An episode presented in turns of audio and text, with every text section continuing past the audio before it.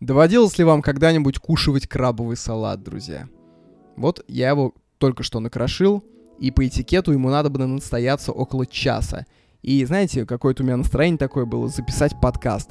Я решил, а запишу-ка я подкаст за час. Не буду ничего вылизывать, ничего перезаписывать, кроме откровенного брака. Сделаю, как получится, и посмотрим вообще, какой будет эффект. Потому что мне так легче, мне так проще, а вам, может быть, даже и похуй. Поэтому поехали, друзья. Вы знаете, давно я хотел поговорить на одну тему, на тему, а, на тему вагины. Нет, конечно, не на тему вагины, на тему этикета. Мне кажется, в нашем молодом мире потихоньку образуется новый этикет.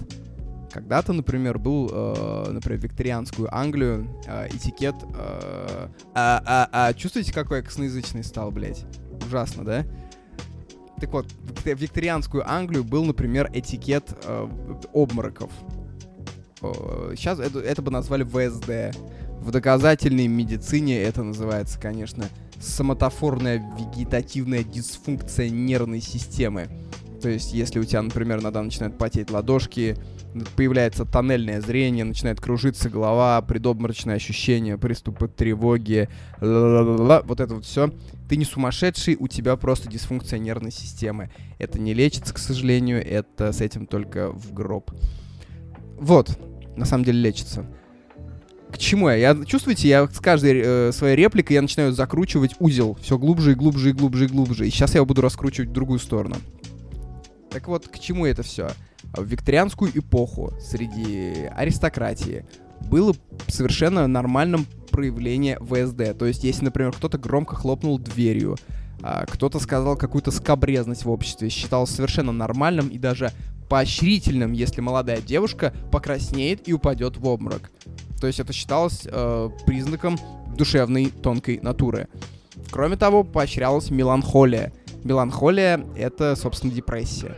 Это тоже поощрялось. То есть э, настоящий серьезный юноша должен испытывать сплин. Сплин — это же тоска, это же обессиленность, это же пустота.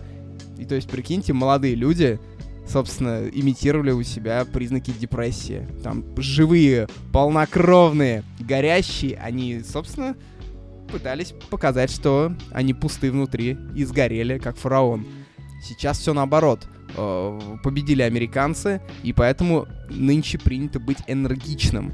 Даже я сейчас сижу в валенках, в э, потрепанных трениках и говорю таким энергичным тоном, как будто я продаю вам утюги по телевизору. Или бриллианты. Кстати, недавно был в какой-то гостинице дешевой и включил теле... мне включили телевизор, и я смотрел минут 40 завороженно, как мышка на питона, как продавали драгоценности по телевизору. Как холеная женщина напирала на то, что вот это ожерелье за 2200 рублей с бриллиантами оно то, что украсит вас, придаст вам неповторимую роскошь обаяния, заставит мужчин оборачивать головы, вот эти все протухшие штампы 60-х годов, и это шло по какому-то российскому каналу. Ладно, я запизделся, признаю, признаю. Раскручиваем спираль в другую сторону. Так вот, этикет викторианской Англии позволял, разрешал людям проявлять свою психическую тонкую натуру. Сейчас у нас немножко другой этикет. Я вот тут набросал на бумажки, а это не, не просто бумажка, это просроченный счет за коммуналку, без, вот просто без шуток. Да, меня тут информируют о том, что нужно оплатить газовую какую-то хуйню.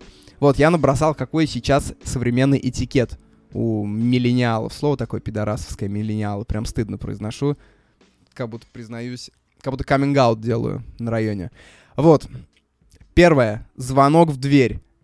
Вы не замечали то, что вы давно перестали открывать дверь? Просто когда вот туда кто-то звонит, например, вам в квартиру, я вот, например, давно уже не открываю, потому что, в принципе, от этого входящего трафика ничего хорошего я не получу. Там либо А. Цыгане, которые будут просить деньги. Б. Продавцы картошки из Беларуси. С. всякие органы разные, от которых я тоже ничего не жду хорошего. Вряд ли придет ко мне участковый и принесет, например, чизкейк, да? Это маловероятно. Второе. На ночь я всегда включаю авиарежим. Это позволяет мне ну, собственно, и всем другим, писать сообщения в любое время суток. То есть, если мне попалась какая-то прикольная тема, я пишу ее товарищу там в полчетвертого утра, и мне абсолютно срать, что он спит в это время. Потому что считается, что включай авиарежим. Сейчас э, шлют, сейчас нет никакого этикета, что там после 9 поздно звонить, поздно писать. Это все осталось в советском, в брежневском, брежневском времени. Третий пункт. Сейчас мне кажется, исчезает культура здрасте и э, смолтолков, которые открывают разговор. То есть у меня все сообщения абсолютно в моих мессенджерах начинаются без всяких приветов, без всего этого. Просто сразу дело. Это как на улице, представляете, к вам подошел бы человек, просто завтра на похороны идем в 9. Все, и ты такой понял. Все. Абсолютно прямая речь. Мы превращаемся, нас обвиняют то, что мы слишком прямые за рубежом. Ну, давайте дойдем до крайности в этой прямоте. Давайте говорить сразу по сути. Например, сидишь на свидании на первом с Тиндера с телочкой, она смотрит на тебя, и просто первая фраза. «Мария, я бы вас выебал». Она такая, у меня месячные. Ты говоришь, мне похуй. Она такая, ну, мне, в принципе, тоже, но я должна была бы это сказать. Все, вы встаете и уходите. Все. Мне кажется, это идеальный формат общения будущего, к которому мы еще идем. Теперь поговорим про главную находку последних пяти дней. Так сложились обстоятельства, то, что я не особо могу сейчас читать книги, поэтому книги я не буду рекомендовать. Зато я прослушал, наверное, часов 30 лекций про палеонтологию от Дробышевского.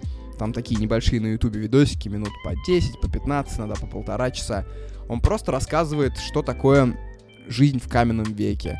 Например, детство в раннем неолите, или история огня, или история морали. И вы знаете, вот за эти 20-30 часов лекций я понял о людях, современных людях, и о себе, и о своих друзьях, и о, с, с, вообще о Владимире Путине, может быть, даже. Я понял больше, чем за все, что я читал про культуру, про философию, про психологию. Мне кажется, всех психологов надо гнать сразу нахер. Потому что есть курс лекций по палеонтологии ты его слушаешь, и ты понимаешь, что в биологическом-то смысле люди изменились незначительно. Не бог весь какая свежая мысль, но все-таки. То, что э, когда ты слушаешь курс лекций по палеонтологии, он часто, Дробышевский говорит, э, например, ну вот современный человек, э, там, то-то, то-то, то-то, и современный в данном контексте это, например, Древний Египет.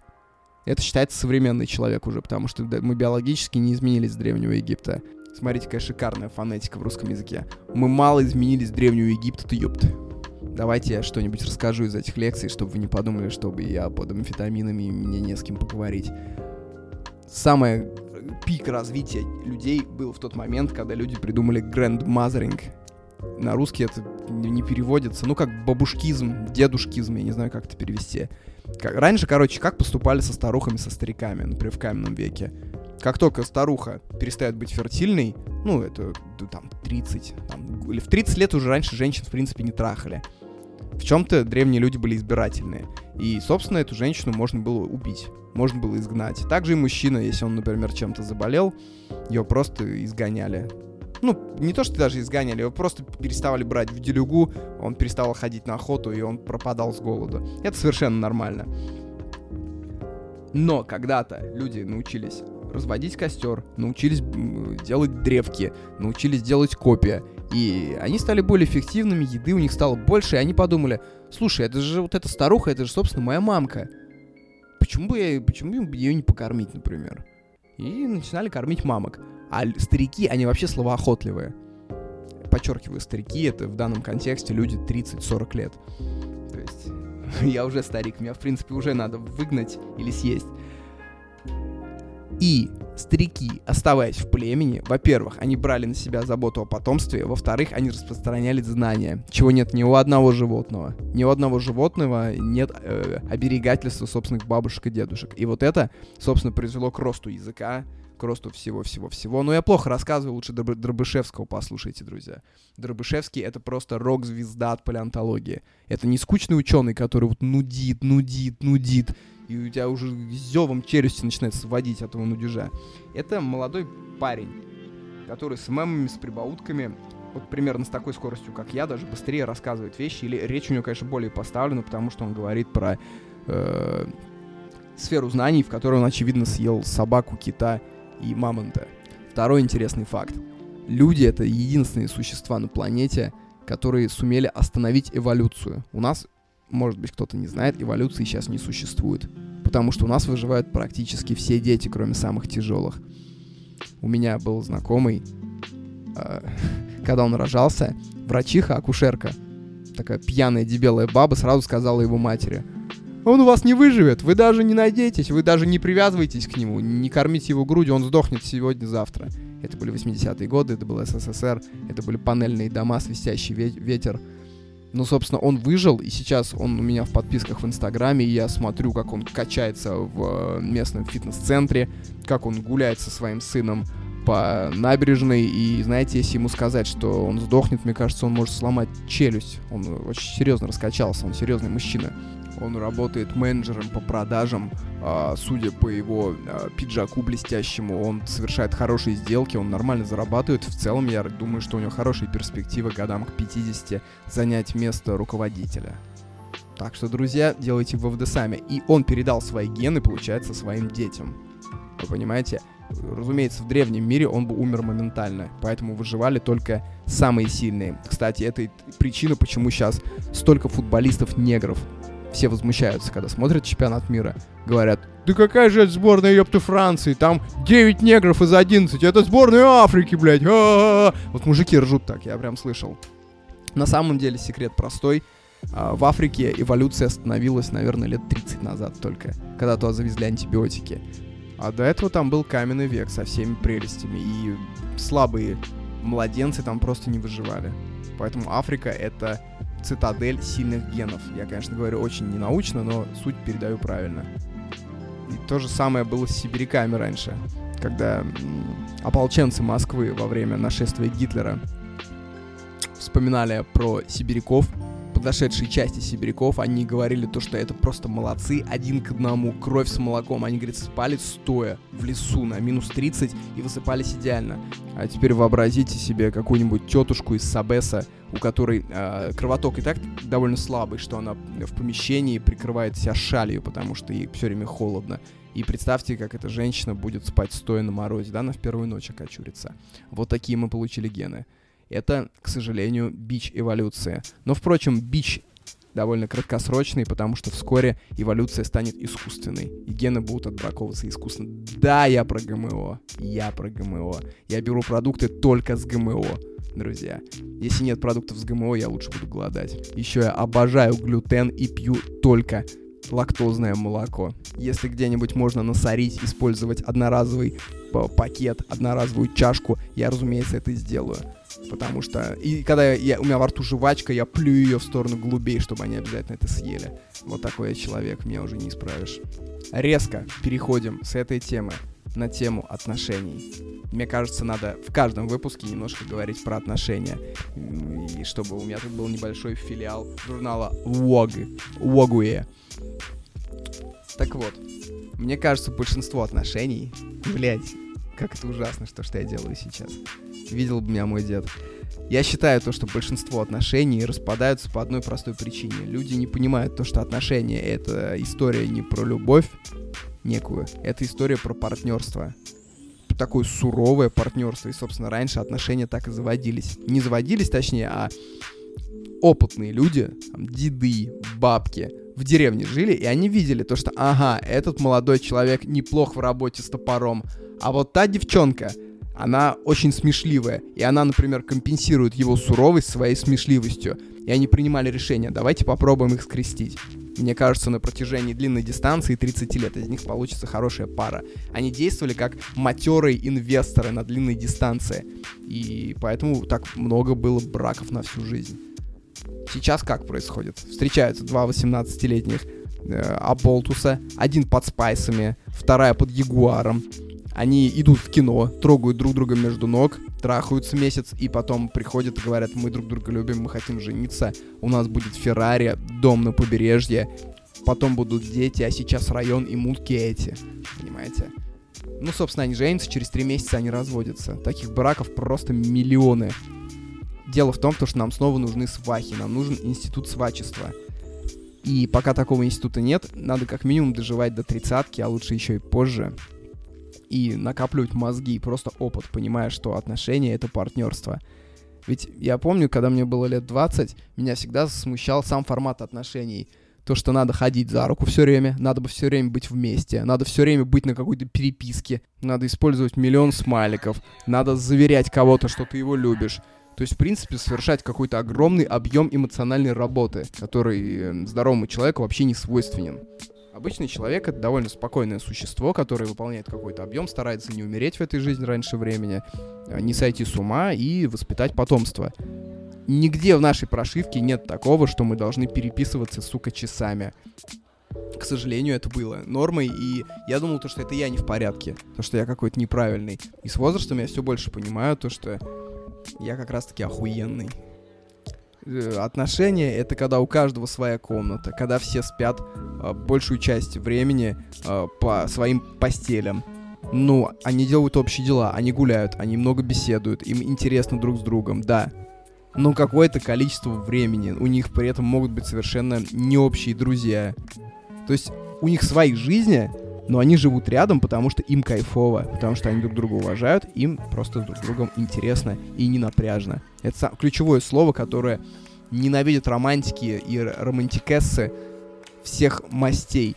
Не напряжно. Им кажется, что вокруг отношений должны крутиться какие-то слова высшего эмоционального напряжения, такие как великолепно, восхитительно, воздушительно. На самом деле вокруг крепких, хороших отношений крутятся такие матерые мужицкие слова, как ненапряжно, нормально, спокойно, ну так живем.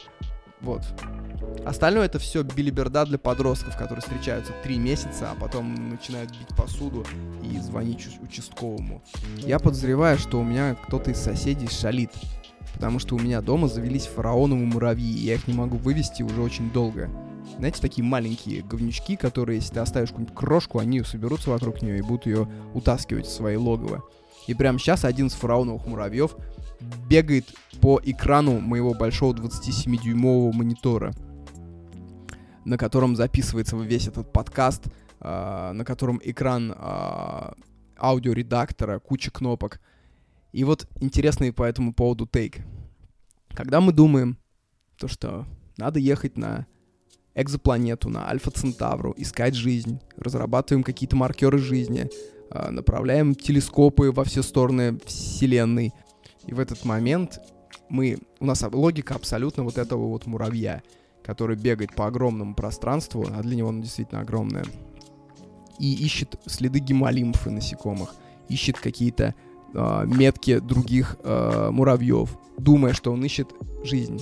А на самом деле инопланетянин смотрит на этого муравья прямо сейчас, и он бегает по переполненному ползунками, индикаторами подкасту, не понимая вообще, что такое подкаст, не понимая, э, насколько превосходит его разум все то, что пишет сейчас высшее существо.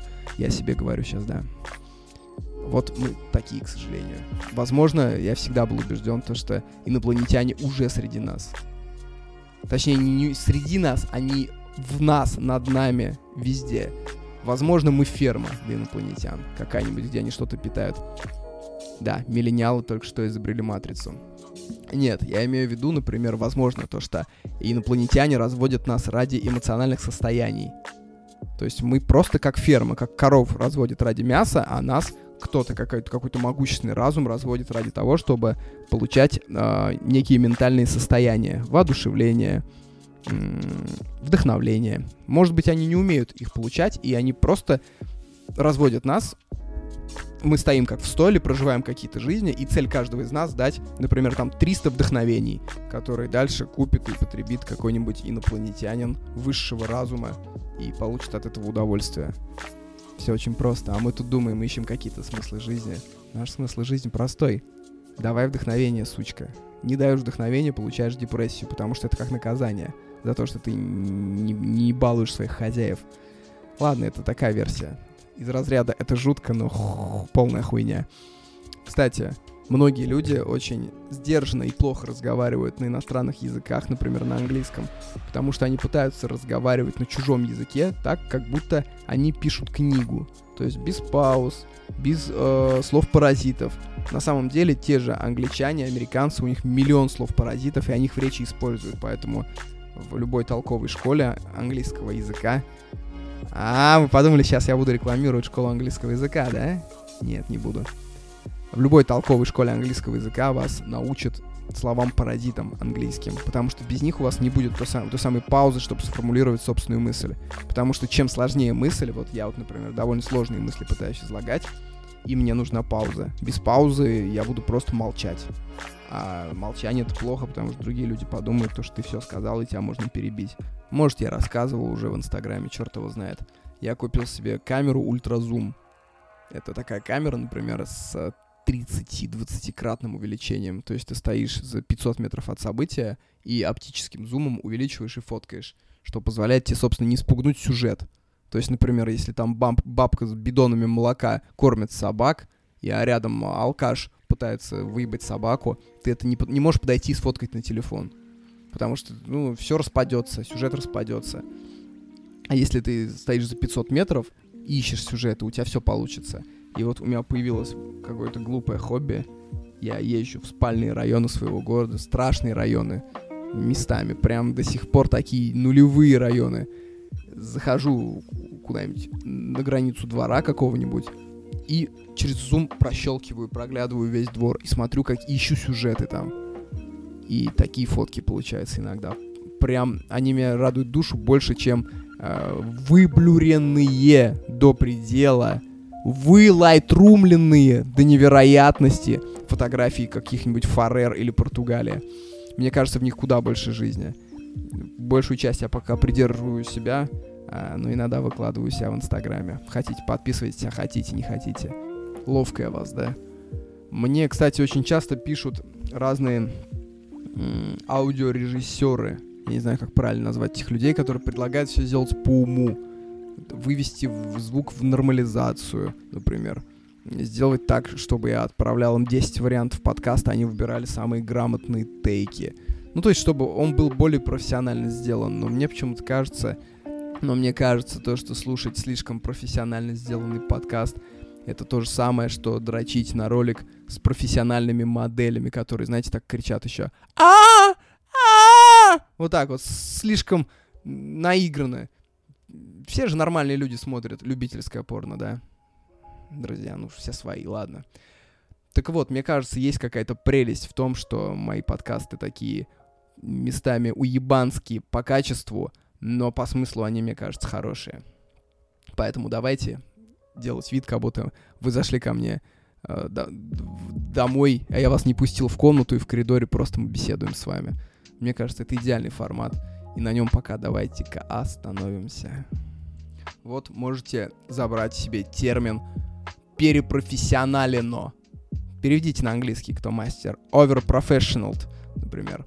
Это когда какой-то продукт сделан настолько профессионально, все настолько вылезно, что очевидно, что к этому продукту приложила руку какая-то крупная корпорация с богатым продакшеном. И очевидно, что ты никакой свежей мысли там не услышишь. Все тобой услышанное будет слишком корпоративно, слишком гладко, слишком угодливо, знаете, такое словечко есть. Поэтому люди все больше уходят в сторону крафтового продукта. Это тоже одно слово, за которое по губам можно хлестать половой шваброй. Э, крафтово в том смысле, что ты получишь более вкусное что-то, более мастерское, но с меньшим продакшеном, и ты готов некие шероховатости простить за само содержание. А форму, ладно, пускай форма будет слегка потрепанная. Мне кажется, мы все такие, мы к этому идем, а кто не пришел, тот придет исчезни. Все, я пошел кушать крабовый салат.